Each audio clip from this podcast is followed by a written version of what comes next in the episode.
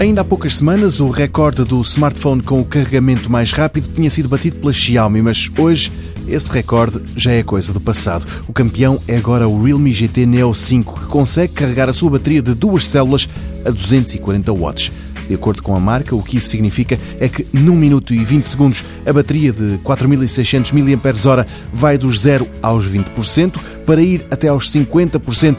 4 minutos chegam, mas se o objetivo for carregar dos 0 aos 100%, aí é preciso esperar 9 minutos e meio.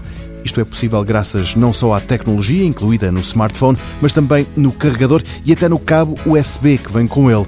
A Realme sublinha que só aquele cabo USB é capaz de transportar toda a corrente que o telefone requer para carregar a bateria a velocidades que ainda há dois anos eram absolutamente impensáveis. Já agora, e só para efeitos comparativos, os iPhones mais rápidos atualmente a carregar fazem-no a 27 watts, ou seja, oito vezes mais lentamente do que este novo equipamento. Mas este não é o único ponto em que o Realme GT Neo 5 se destaca. Na parte de trás, onde está o chip NFC, que pode ser utilizado para fazer pagamentos, há um filamento luminoso que se configura para mudar de cor, assinalando notificações vindas de várias apps. Ainda não há data para o lançamento deste telefone na Europa, mas é certo que virá para cá.